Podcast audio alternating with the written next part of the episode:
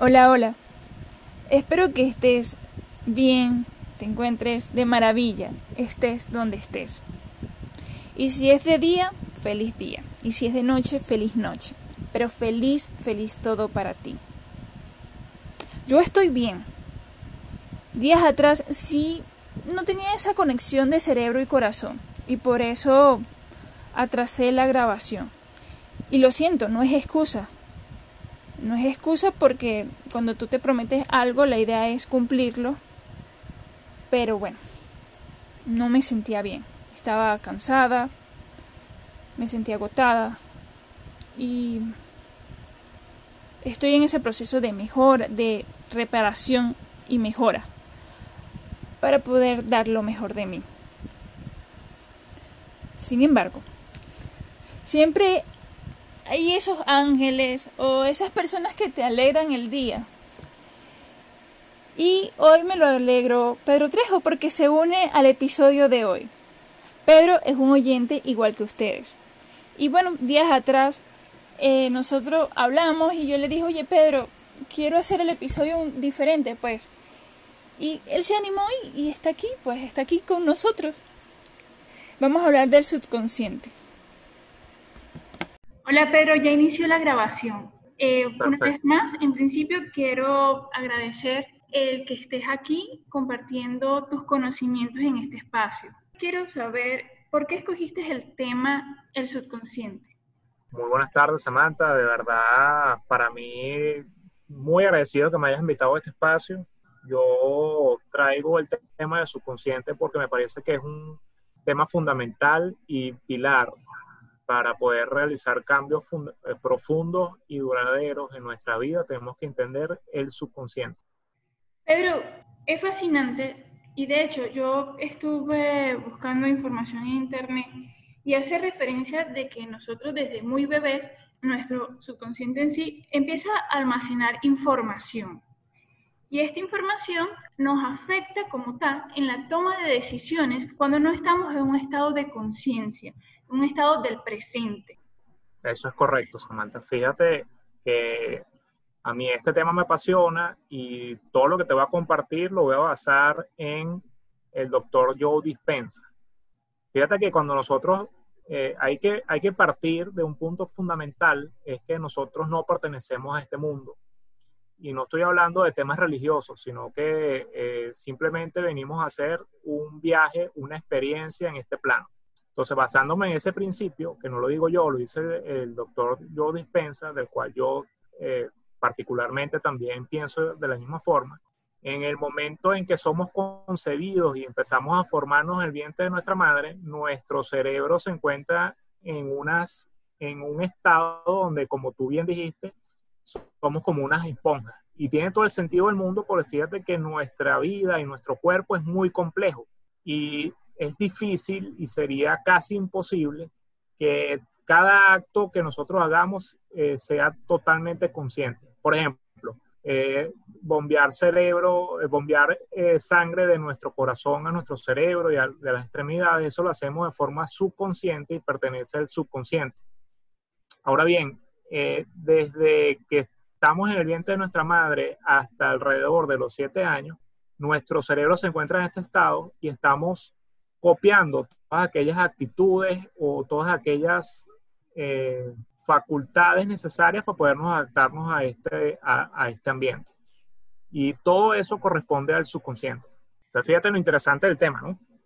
Tengo claro que es el subconsciente el que nos está haciendo tomar decisiones.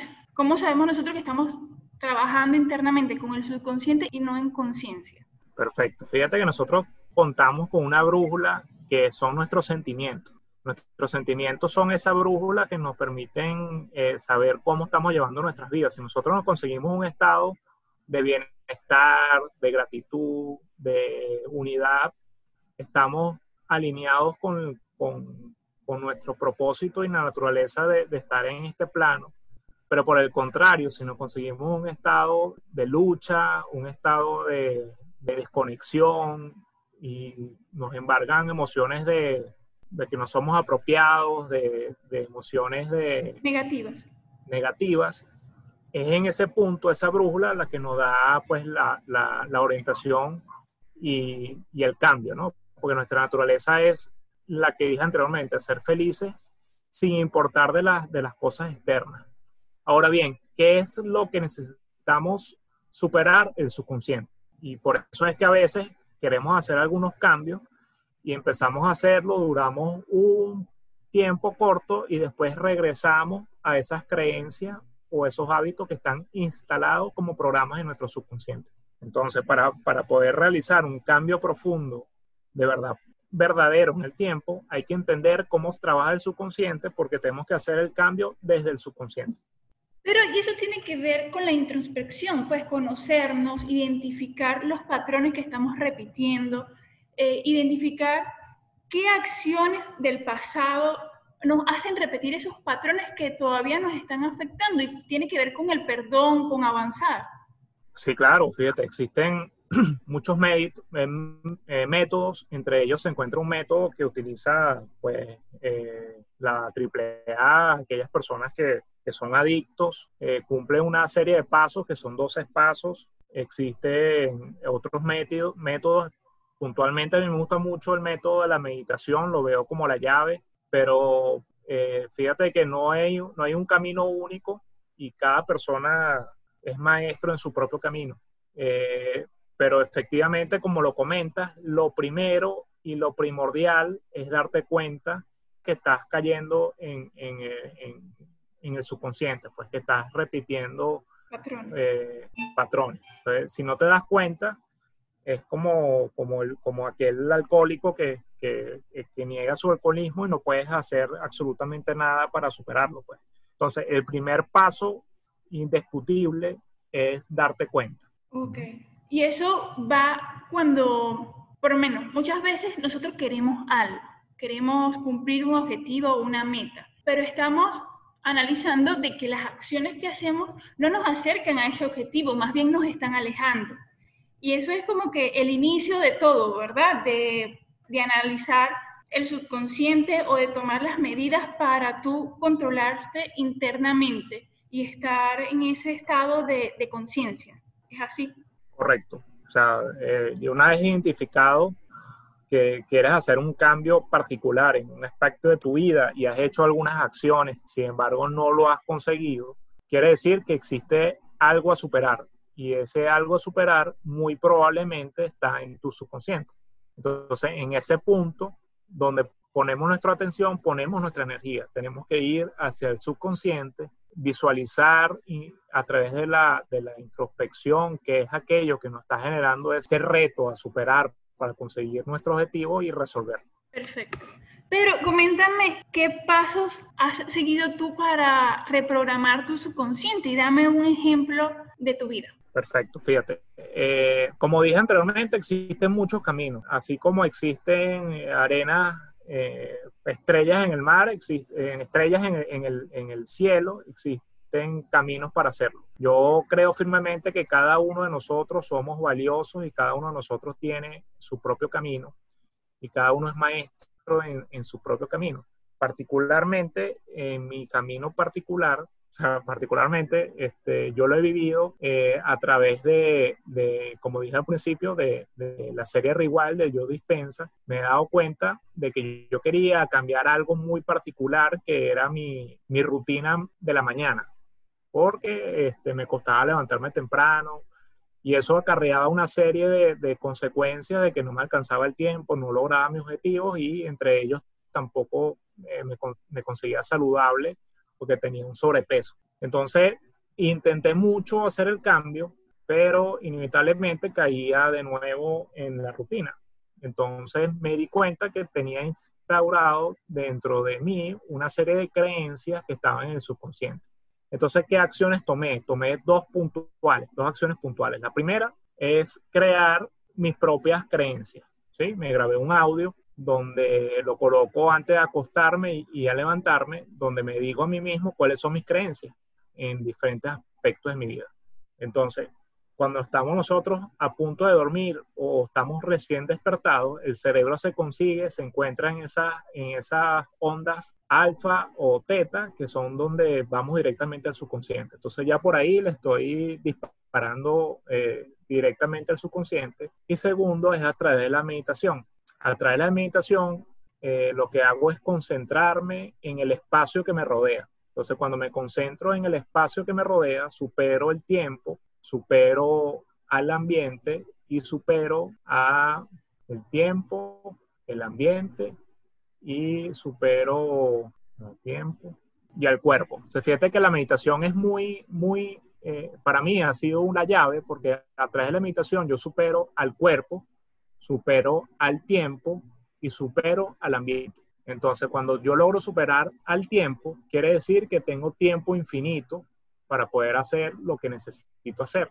Cuando logro superar al cuerpo, logro superar eh, el subconsciente de cómo está acostumbrado mi cuerpo a, descansar hasta tarde o, también la mente, ¿no? Que dice que no puedo hacerlo, que, eh, que no soy capaz, no soy suficiente, a través de la meditación logro hacerlo y supero el ambiente porque este, el ambiente también, pues, eh, las personas que conozco, eh, algunas de ellas, pues, cada uno ve su, del mundo a través de sus propios lentes y tampoco, este, tampoco lo ven, pues, ¿entiendes? Entonces, esa ha sido la clave. Para resumirlo, la clave eh, para poder superar e instalar un cambio profundo en el subconsciente ha sido eh, a través de, de, los audios que me coloco tanto en la noche como en la mañana y la meditación.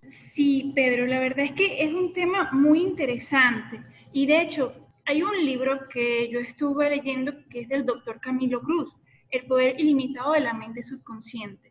Y dentro de ese libro, él da muchos ejemplos de estudios que que validan pues que el, el, subconsciente es reprogramable. Y leyendo el libro yo también entro en análisis y digo, wow, este, por lo menos cuando yo estaba en la época de la escuela, de la universidad, yo sufría de miedo escénico. Y en la parte adulta siento que eso a veces, ese temor de nerviosismo cuando estaba frente al público a veces me invade. Y en el libro hace mención de que la visualización es importante, de que cuando tú sientes que las emociones pasadas te están afectando, están como que eh, controlando, dominando tus pensamientos en el presente y te dicen, no, no puedo, eh, te va a pasar esto, vas a repetir la historia, te indica que te respires, que entres en un estado cuerpo, alma y encuentres dentro de ti tu centro para visualizarte. Y claro, el plan de visualizarte es que lo vas a, lo vas a hacer bien, es que vas a lograr eso que, te, que tú quieres, que tú quieres hacer. Entonces, cuando te visualizas desde varios momentos esa misma situación, haciéndolo bien, cuando actúas, lo haces con mucha confianza, porque ya estás como que reprogramada a que sí, va a salir bien, y ese no puedo del pasado no te va a afectar. Eso es correcto. Fíjate que el reto está en vivir en el ahora, en el presente. Entonces, para vivir en el presente tenemos que desligarnos del pasado conocido y no crear un futuro predecible. Entonces, para eso, nosotros tenemos que desligarnos del el tiempo, del cuerpo y del ambiente. Cuando logramos estar enfocados en nuestro centro, como tú bien dijiste, en ese punto exacto, nosotros estamos en el eterno presente, que es el regalo. Por eso es un presente, porque es el regalo. Y en ese punto, todas las posibilidades son factibles. Podemos crear lo que queramos hacer, porque somos co-creadores eh, con, Dios. Nuestro creador tiene otras facultades, que es omnipresente y, y es atemporal, pero es creador. Y lo que compartimos con Él es que nosotros somos creadores también pero necesitamos vivir en ese estado, en estado de creación. Nosotros tenemos dos formas de vivir, o vivimos en estado de creación o vivimos en estado de sobrevivencia. Si logramos estar en estado de creación, que es viviendo en el eterno presente, la única forma en que podamos aprovecharlo es a través de la visualización del futuro que queremos crear. Entonces, esa visualización del futuro que queremos crear pasa a ser nuestro mapa de ruta para conseguirlo. Pero más allá de, visualizarlo, tenemos que sentirlo como si ya lo hubiéramos eh, alcanzado. No basta solamente con verlo, hay que sentirlo y ser muy agradecidos porque ya conseguimos el objetivo que, que, que estamos visualizando. De esa forma nos conectamos a través de la física cuántica con ese futuro, con esa línea de tiempo y estamos colapsándola a través de nuestro, de nuestro sentimiento y de, nuestra, de nuestro vivir.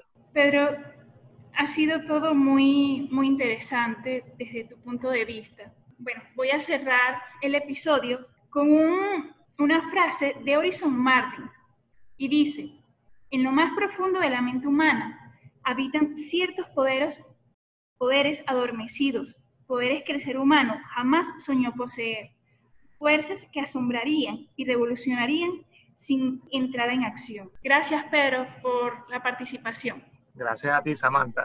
Éxito y bendición.